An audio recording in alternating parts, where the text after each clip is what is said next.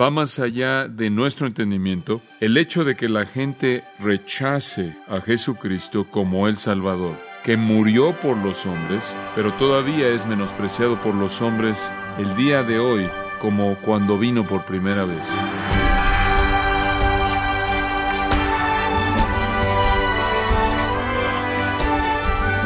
Bienvenido a su programa Gracias a vosotros con el pastor John MacArthur. Le hago las siguientes preguntas. ¿Por qué debería usted creer que Jesús fue y es Dios? ¿Qué dijo y qué hizo Jesús con la intención de convencer a las personas de seguirlo? ¿Y sabe usted cómo contestar a quien no cree? Quiero invitarle a que nos acompañe cuando el pastor John MacArthur construye un caso para la permanencia de la salvación al concluir con la serie titulada El asombroso poder de Jesús en gracia a vosotros. El Evangelio de Mateo el capítulo 8. He titulado el mensaje de esta mañana de los versículos 16 al 22, ¿Qué mantiene alejados a los hombres de Cristo? Podrá ser titulado ¿Qué hace que Cristo rechace a seguidores que profesan querer seguirlo? En algunas maneras es absolutamente increíble, absolutamente inexplicable, que la gente continuamente rechace y se rehúse a reconocer el señorío de Jesucristo. En ciertas maneras va más allá de nuestro entendimiento el hecho de que la gente rechace a Jesucristo como el Salvador, el Hijo de Dios incomparable, sin paralelos, amoroso, lleno de gracia, el Salvador del mundo, que murió por los hombres, pero todavía es menospreciado por los hombres el día de hoy como cuando vino por primera vez. Conforme estudie usted el Evangelio de Mateo, es evidente que la incredulidad y el rechazo de la gente va en contra de todo lo que Cristo ha hecho, ya que sus credenciales son obvias. La prueba de que Él es Dios en carne humana va más allá de cualquier contradicción sus palabras, sus obras, su muerte, su resurrección, todas estas cosas hablan de manera clara y a un volumen alto, hablando de la realidad inequívoca de que Él es Cristo, el Cristo de Dios, el Salvador del mundo. Y aunque dice en Juan 1 que a los suyos vino y los suyos no le recibieron, y aunque en Juan 5 dice, y no queréis venir a mí para que tengáis vida, y aunque clamaron en su crucifixión, no queremos que este hombre reine sobre nosotros, todas esas declaraciones acerca de rechazo y de rehusarse a reconocer a Cristo realmente van en contra de las afirmaciones mismas que la gente hizo cuando fueron confrontados con Él. En otras palabras, el rechazo va en contra de una manera abierta de la evidencia masiva. El mundo es como un juez en una corte que ha oído un caso, un argumento claro, ineludible, y ha llegado al veredicto totalmente opuesto al que llevan los hechos. Por ejemplo, la autoridad de Jesús fue aparente. En Mateo 7 dice la gente se asombraba de su enseñanza porque enseñaba como alguien que tenía autoridad. Las palabras de Jesús fueron absolutamente únicas. En Juan 7:46 dijeron, Nunca hombre alguno habló como este hombre. Las obras de Jesús fueron divinas y fue innegable esta realidad. El hombre ciego le dijo a aquellos que lo entrevistaban, aquellos que lo cuestionaban, en Juan 9, bueno, esto es lo maravilloso que ustedes no saben de dónde es y sin embargo abrió mis ojos. Si este hombre no fuera de Dios, él no podría hacer eso. La sabiduría de Jesús era sobrehumana. En Mateo 22 lo confrontaron con una moneda y dijeron, debemos pagar impuestos a César. Y él dijo, dad a César las cosas que son de César y a Dios las cosas que son de Dios. Y las escrituras dicen que cuando oyeron estas palabras se asombraron. Su pureza fue innegable. Él los confrontó en Juan 8 y dijo, ¿quién de ustedes me convence de pecado? Y hubo un silencio rotundo. Su veracidad iba más allá de cualquier duda. En Juan 8:46 él dijo, si yo digo la verdad, entonces, ¿por qué no creen en mí? Su poder los fascinó. En Lucas 8:25 dijeron, ¿qué hombre es este que aún manda a los vientos y a las aguas y le obedecen? Su provisión los alimentó. Él los alimentó ahí al lado del monte. Y en Juan 6 se vuelven a aparecer al siguiente día y él les dijo, me buscáis porque comieron de los panes y fueron satisfechos. Su sanidad quitó su enfermedad, y cuando la multitud los vio sanar al paralítico, se asombraron y glorificaron a Dios, quien había dado tal poder a los hombres. Dice Mateo 9:8. Su amor literalmente los abrumó. Estaban ahí en la tumba de Lázaro y vieron a Jesús conforme comenzaba a llorar y dijeron, He aquí cuánto le amaba. Su dominio sobre los demonios los asombró. Cuando él echó fuera al demonio en Mateo 9:33 dice, las multitudes se asombraron diciendo, nunca cosa así ha sido vista en Israel. Su juicio fue asombroso. Cuando él vino a la higuera murió. En Mateo 21:20 dice que se asombraron o se maravillaron. La manera en la que él se conducía iba más allá de lo que era humano. Él guardó silencio frente a Pilato, quien tenía el poder sobre su vida, y él no mostró temor, ni presentó defensa alguna. Y Mateo 27, 14 dice que él no le respondió ni una palabra de tal manera que el gobernador se maravillaba mucho. Su enseñanza iba tan más allá de lo que cualquier maestro que ellos jamás habían conocido, que dice en Juan 7:15 que los judíos se maravillaron diciendo, ¿cómo sabe este hombre de letras nunca habiendo sido instruido? Y como un niño de 12 años, los doctores en el templo estaban asombrados ante sus preguntas. Su independencia de su sistema legal los hizo sacudirse. Los fariseos se maravillaron porque no se lavó primero antes de la cena, y él desafió sus ceremonias, su condescensión tierna los sacudió. La mujer que tuvo cinco maridos, quien estaba viviendo con uno que no era su marido, una prostituta, una adúltera, y él habló con ella, y él amó, y la limpió. Y en Juan 4:27 dice que se maravillaron porque habló con esa mujer. Como usted puede ver, todo acerca de él era maravilloso, todo acerca de él era asombroso, todo acerca de él era inexplicable desde el punto de vista humano, todo acerca de él era maravilloso, sobrehumano, sobrenatural, divino, y lo vieron todo. Es sorprendente que en Marcos 6:6 dice, Jesús se maravilló ante su incredulidad. ¿Por qué? Digo, ¿por qué? ¿Cómo puedes estar expuesto a un número tan infinito de credenciales convincentes y darle la espalda? ¿Cómo puede ser? Bueno, para algunos, para algunos hay un amor abierto deliberado del pecado. Y en Juan 3 dice, los hombres amaron qué? Las tinieblas más que la luz, porque sus obras eran malas. Y no quieren venir a la luz, porque la luz reprende sus obras. Y algunas personas simplemente aman el pecado y desafían la evidencia y se aferran a su maldad. Esas personas realmente nunca se molestan por aparecer, huyen en la dirección opuesta. Pero después hay otra categoría de personas y en cierta manera ven lo atractivo que es Jesús, el carisma, el poder, y se sienten atraídos a eso. Son los que buscan la emoción, quieren involucrarse en la acción y entonces se aparecen y permanecen un rato cerca de él y están cerca de la iglesia y la iglesia los tiene también en la actualidad y hasta pueden decir haber nacido de nuevo y pueden decir seguimos a Jesús y se ven atraídos por la maravilla de su persona, pero están tan perdidos como los que le dan la espalda y huyen de la luz. Y vamos a conocer a tres de ellos en este pasaje. Pero para comenzar, iniciemos al principio, versículo 16.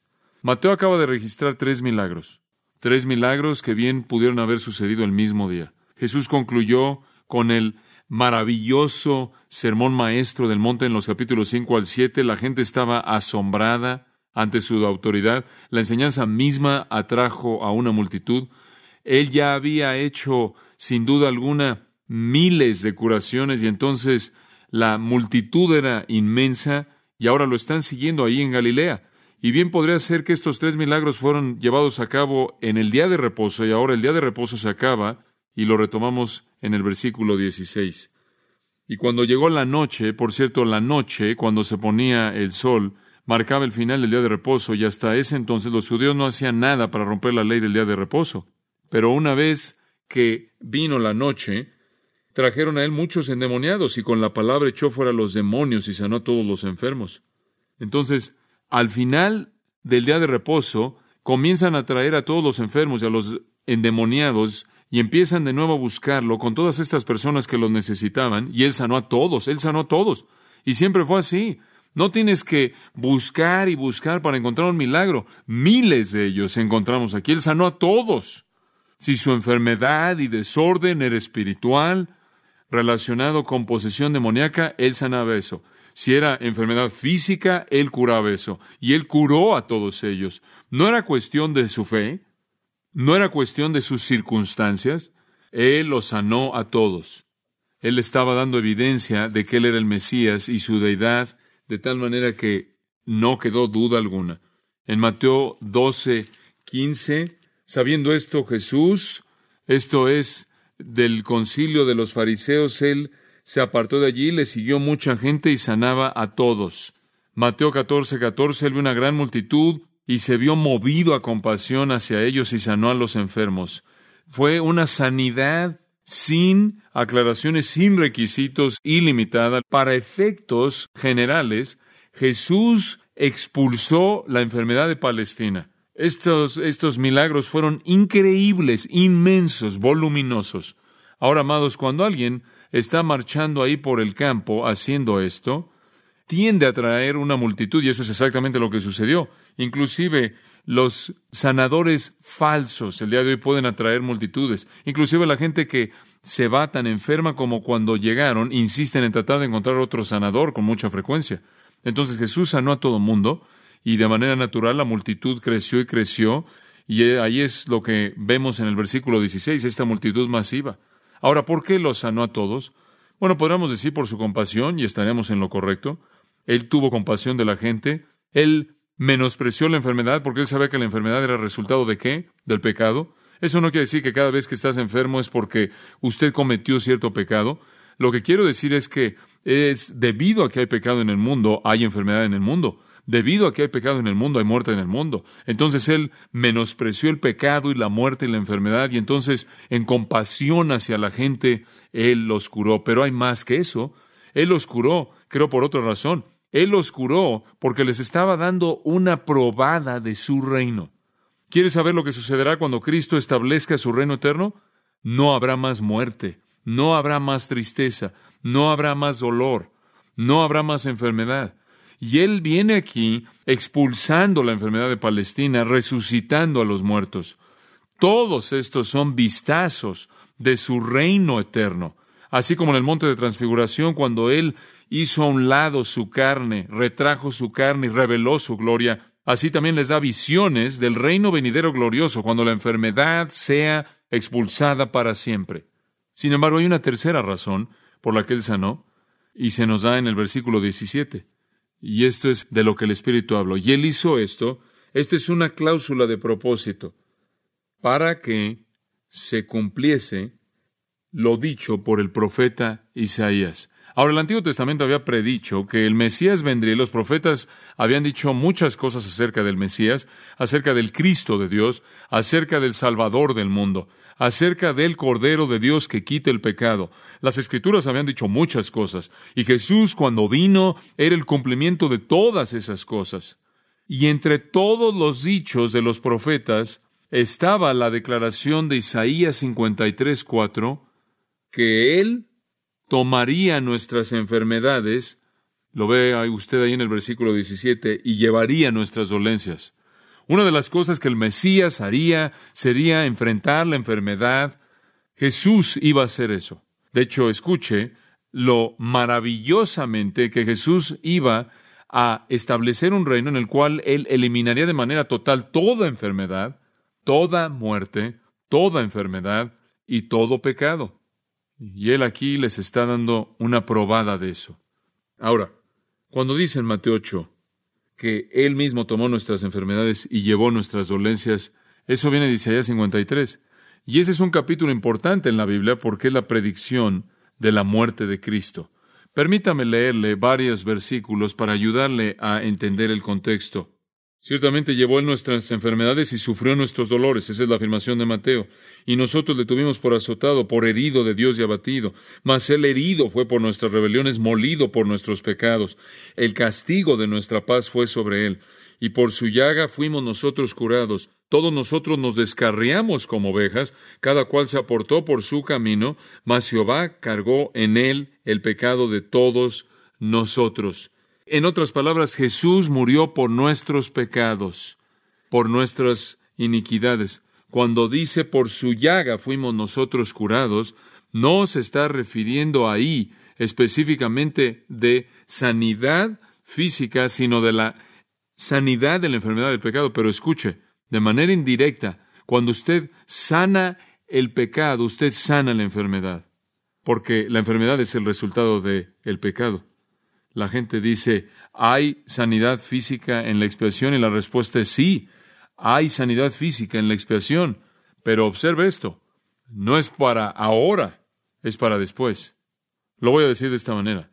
Cuando Jesús murió en la cruz, ¿quitó nuestro pecado? Sí.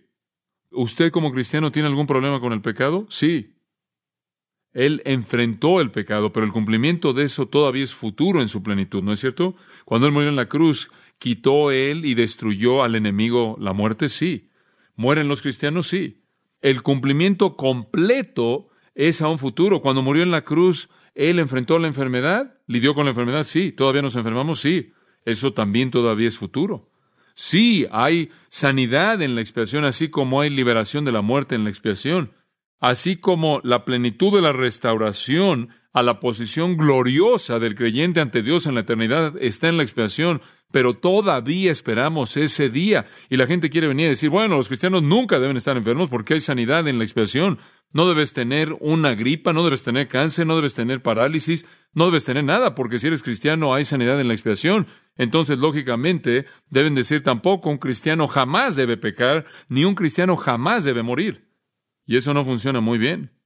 Esa no es una enseñanza apropiada, el decir que los cristianos no deben de estar enfermos, así como los cristianos nunca deben pecar o que nunca deben morir. Aún la gente que enseñe eso se muere, lo cual debe ser un poco difícil para ellos. Amados, Cristo murió por nuestros pecados, no nuestras enfermedades. El Evangelio son buenas nuevas acerca del perdón, no la salud. Cristo fue hecho pecado, no enfermedad. Cristo llevó nuestro pecado, no nuestra enfermedad, y murió en la cruz por nuestro pecado. Y nunca interpretaremos Isaías 53 de una manera diferente. Solo diremos que Isaías 53 quiere decir que Él nos sanó del pecado, y si no fuera este uso aquí en Mateo, porque en Pedro, en 1 Pedro 2.24, cuando Pedro dijo, por su llaga fuimos nosotros curados, él dice que habiendo dicho que llevó en su propio cuerpo nuestros pecados, Pedro está hablando de la sanidad espiritual del pecado, pero Mateo nos abre el hecho de que la declaración, Él llevó nuestras enfermedades y llevó nuestros dolores, se extiende del problema del pecado al problema de la enfermedad. Sí hay sanidad en la expiación, sí hay totalidad de sanidad aquí, pero solo hasta el punto en el que llega a nosotros en la plenitud de la salvación, la redención de nuestros cuerpos, cuando seamos glorificados en su reino eterno. Entonces vemos aquí que lo que realmente tiene usted es solo una probada del reino. Es un vistazo de lo que viene. Sí, algún día Él quitará nuestras enfermedades, algún día Él llevará nuestras dolencias. Y aquí vemos una probada de eso, lo cual fue dicho por el profeta Isaías. ¿Se da cuenta? Es una gran verdad. Ahora, hay muchas otras maneras en las que usted puede ver esto. ¿Cómo es que Él llevó nuestras dolencias, nuestras enfermedades? Creo que en un sentido Él llevó nuestras enfermedades, porque él sintió empatía en el dolor. Como usted sabe, Cristo era omnisciente. Era omnisciente. La Biblia dice que él sabía lo que había en el corazón del hombre. Él puede darle la mente. Nicodemo, usted recordará, vino a él y le hizo una pregunta y él no respondió eso. Él hizo una pregunta que Nicodemo tenía en su cabeza, pero nunca la preguntó.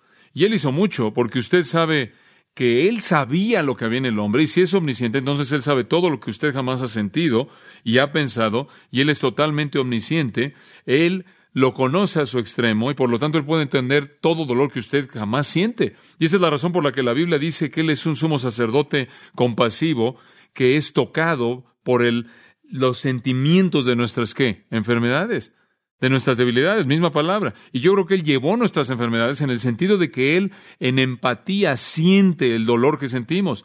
Usted sabe, él vio la multitud, ¿no es cierto? En Lucas, como lo leí, y se vio movido a, a qué? a compasión, sintió compasión y esa palabra quiere decir sufrir con alguien.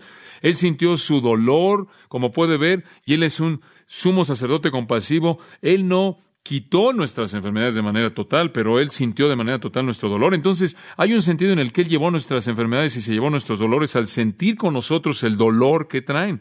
Y en segundo lugar, creo que hay un sentido en el que Él llevó nuestras enfermedades y se llevó nuestras dolencias y sentir la raíz de ellas. Cuando él vio la enfermedad, él sintió el poder del pecado. Por ejemplo, él estuvo ahí en la tumba de Lázaro, el amado Lázaro. Él había estado en su hogar muchas veces, el hermano de María y Marta. Lázaro había estado muerto ya muchos días y entonces Jesús estaba ahí parado junto a la tumba y la Biblia dice que él gimió en su espíritu, él literalmente estaba lleno de agonía en su corazón. Y en el siguiente versículo él dice que lloró. ¿Por qué? ¿Por qué estaba gimiendo? ¿Por qué estaba llorando? Dice usted, porque Lázaro estaba muerto. No, no porque él estaba a punto de cambiar eso. Él estaba a punto de sacarlo de la tumba. Él no estaba llorando por eso, él no estaba gimiendo por eso. ¿Por qué entonces? porque cuando él vio enfermedad, él experimentó la realidad amarga vicaria del Calvario. Él sabía que lo que causaba este dolor y todo este dolor de corazón y toda la tristeza y el lloro y el dolor era la maldad del pecado y él vivió su vida bajo la sombra de la cruz y nunca vio la enfermedad sin sentir el dolor del pecado. Él se vio dolido, él, sufrió porque él sabía que era el pecado lo que lo hizo. Pero creo que sobre cualquier otra cosa, Él llevó nuestras enfermedades y Él llevó nuestras dolencias. Cuando el Mesías viene y va a la cruz y Él enfrenta la enfermedad de una manera tan devastadora que en últimas toda enfermedad, toda dolencia será quitada y estas sanidades que usted ve simplemente son un vistazo de ese día maravilloso. El rey estaba ahí y él estaba ofreciendo su reino y él estaba dando una probada de sus elementos. Él estaba desplegándolo de una manera tan clara y la evidencia fue tan clara que una persona que estaba caminando en oscuridad, aunque fuera un necio, no necesitaba errar. Ahora, hubieron muchos fariseos que odiaron al Señor y le dieron la espalda, amaban su pecado, ellos amaron más las tinieblas que la luz, pero después hubieron otros que se vieron atraídos a Él, el magnetismo de su personalidad, los que buscaban emociones y vinieron, pero en cada caso algo evitó que se convirtieran genuinamente. Y veamos esto. Hay tres casos clásicos. Número uno, la comodidad personal. La comodidad personal. Versículo 18 viéndose Jesús rodeado de mucha gente, mandó pasar al otro lado. Estaban en la costa occidental del mar de Galilea, la multitud estaba volviéndose tan grande que el Señor estaba cansándose en su cuerpo físico. Y ahí, frente al barco, después de haber cruzado en el barco, él se quedó dormido ahí en el bote y él necesitaba tiempo para orar, para refrescarse, él necesitaba algo de descanso para meditar y la multitud imponía presiones en él y no necesariamente estaban en el plan de Dios y entonces él dijo, más vale que nos vayamos a un nuevo lugar y los mandó a que fueran a otro lugar. Ahora, cuando él hizo eso, inmediatamente los orilló al punto del compromiso con ciertas personas, porque entonces habían muchas personas que lo estaban siguiendo. De hecho, Marcos nos dice que cuando él se metió a este pequeño barco y muchas otras barcas iban atrás de él, como una pequeña flotilla que lo seguía, y entonces algunas personas estaban en la encrucijada de la decisión, ¿me meto al barco o me quedo? ¿Qué hago? El primero es tan interesante, el primer hombre, pero nunca llegó a la verdadera salvación porque quería comodidad personal, más de lo que quería Cristo. Versículo 19. Y vino un escriba y le dijo, Maestro, te seguiré a donde quiera que vayas. Esto se oye bien, ¿no es cierto? Maravilloso. Podrás cantar esa canción. Yo voy a seguirte, te voy a seguir cada día. Oye, tenemos uno vivo, Señor, y adivina qué, es un escriba. Y usted sabe que los escribas, los escribas eran las autoridades en la ley, los escribas eran los que tenían la sanción oficial, la autoridad oficial en los fariseos. Los escribas estaban calificados por la autoridad judía para enseñar. Estaban muy bien preparados, eran leales al sistema, eran los maestros, no eran los seguidores de maestros, y los escribas generalmente eran hostiles, ¿no es cierto?, a Cristo generalmente se unieron a los fariseos en su antagonismo y oposición. Y entonces cuando tienes un escriba, tienes uno vivo, un escriba. Y él dice, maestro, didascalis, maestro, rabino, maestro, qué afirmación. Yo de manera incondicional continuamente te voy a seguir a donde quiera que vayas. Me tienes de por vida. Qué declaración tan tremenda de dedicación, de compromiso permanente.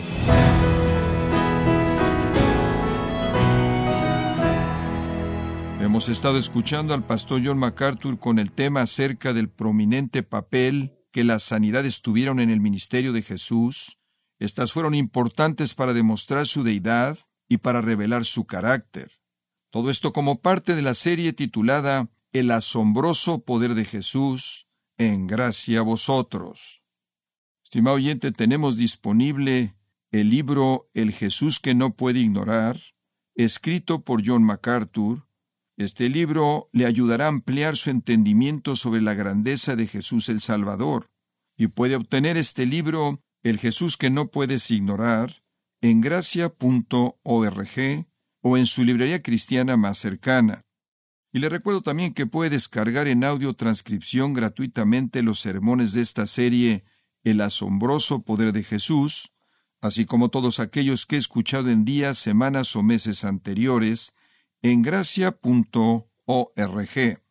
Si tiene alguna pregunta o desea conocer más de nuestro ministerio, como son todos los libros del pastor John MacArthur en español, o los sermones en CD, que también usted puede adquirir, escríbanos y por favor mencione la estación de radio por medio de la cual usted nos escucha en gracia a vosotros. Es importante conocer no solo el país y ciudad de donde usted nos escucha, sino también la radio. Para quienes contactan nuestro ministerio por primera vez, pueden solicitar una copia del mensaje de promoción sin costo alguno, un mensaje por oyente únicamente. Si usted vive en los Estados Unidos o Puerto Rico, escríbanos a Gracia Vosotros, P.O. Box 4000, Panorama City, California 91412 o puede escribirnos a través del siguiente correo electrónico radio arroba En nombre del pastor John MacArthur, de nuestra asistente administrativa Jessica Fonseca, así como del personal, queremos darle las gracias invitándole para que nos acompañe en la próxima edición y juntos continuar desatando la verdad de Dios un versículo a la vez en gracia a vosotros. Esto ha sido todo y queremos agradecerle su sintonía de lunes a viernes. Y en nombre de John MacArthur y del personal de este organismo, invitarle para que nos acompañe en la próxima edición y así juntos continuar desatando la verdad de Dios un versículo a la vez en gracia a vosotros.